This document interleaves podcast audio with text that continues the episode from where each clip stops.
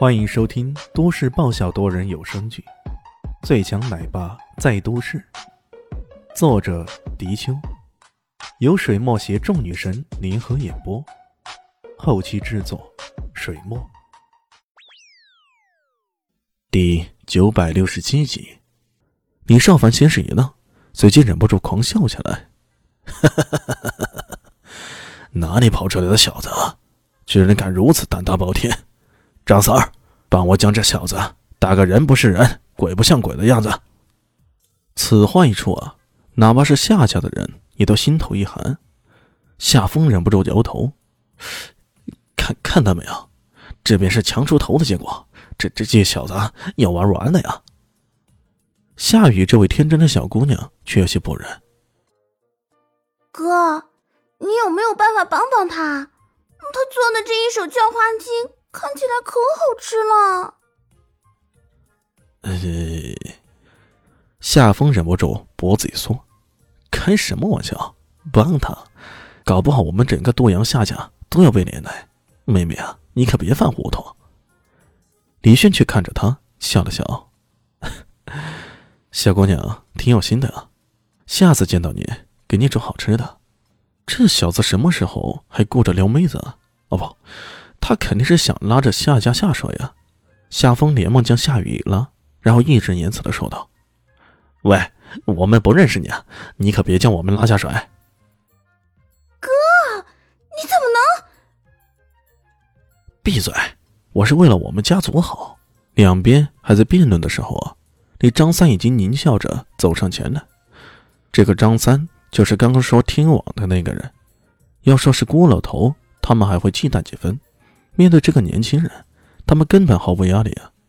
嘿嘿嘿，小子，你记住，很多时候一个人随多管闲事。张三如此说着，手中的分水刺猛然刺出。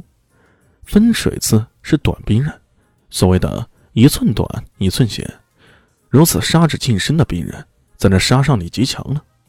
张三下手根本不留情。直接将尖刺戳向了李迅的腹部，李迅往后一退，正想挥拳还击，李国琴已经说到了：“小子，用剑吧，让我看看你的剑法。”哦，李迅这么硬呢，张三已经再次大步上前，分水刺分点在他身上的丝绸要害，嘴里还冷笑着喝道：“用剑，你用啥都没机会。”在他看来，这一分水刺刺上去啊，对方不死也得重伤。李少凡脸上也露出一丝冷嘲：“ 小子，不是任意阿猫阿狗也都能管得了我们杀魂堡的事的。”然而，在下一刻，一幕惊人的情形出现了。骤然见到剑光闪烁，在短短的一瞬间，那分水刺被直接击荡而起，飞向天空。随即，那张三惨叫一声。倒在了地上，他的四肢、小腹、脸颊都密布着一道道剑痕，有长有短，有深有浅，看着就是一副触目惊心的模样。夏家上下看到这一情形，一个个瞧舌不下。这这是什么操作？这个人看起来是个屌丝般的男人，居然那么强！刚刚连拔剑的动作都看不到，一瞬间后却已经连续击出了。这这到底是多少剑呀？国七吃着鸡腿，差点连鸡腿都给掉下来。这小子不是一般的强啊！刚刚那一瞬间呢，他已经用了三招，这三招分别包括了小虚拟剑法、逍遥游剑法以及达摩剑法，三套完全无交杂甚至相冲突的剑法。比如，逍遥游剑法更容易偏向于道家。而达摩剑法则明显是佛家的剑法，可偏偏这小子使出来，犹如行云流水那般。这种对剑道的领悟，简直是绝了。长白衣呀，长白衣呀，你这家伙到底从哪里找这么天才般的弟子？居然如此厉害，真是服了。一时间，郭青思潮起伏，对长白衣满是羡慕嫉妒。喂，老头。我这剑法使得，你觉得咋样？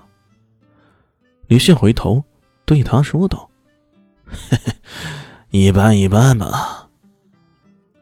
郭青恢复常态。呃，这招式花俏了点儿。哼。李炫一笑置之，那边的李少凡脸上却连续变换了几种神情，先是惊骇，然后是恼怒，最后是愤怒。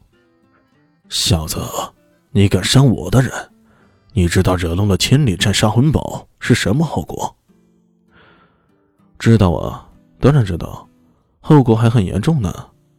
李炫如此说道。这小子居然会顺着自己的话往下讲。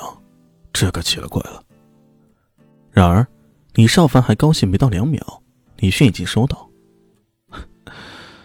后果太严重了，一旦惹怒你们，我又得跋山涉水去把你们给灭了。这对于我这么懒的人来说，这简直是一桩苦差事啊！”夏家的人都被吓傻了。你居然敢这么说，这不是找死吗？李少凡被气得七窍生烟。他怒吼一声：“小子，你这是在找死！看我灭了你！”说着，手中的鞭子便猛地挥了过来。修罗鞭。李少凡的绰号便是修罗鞭，他的这一鞭法奇诡无比，招式轻灵怪异。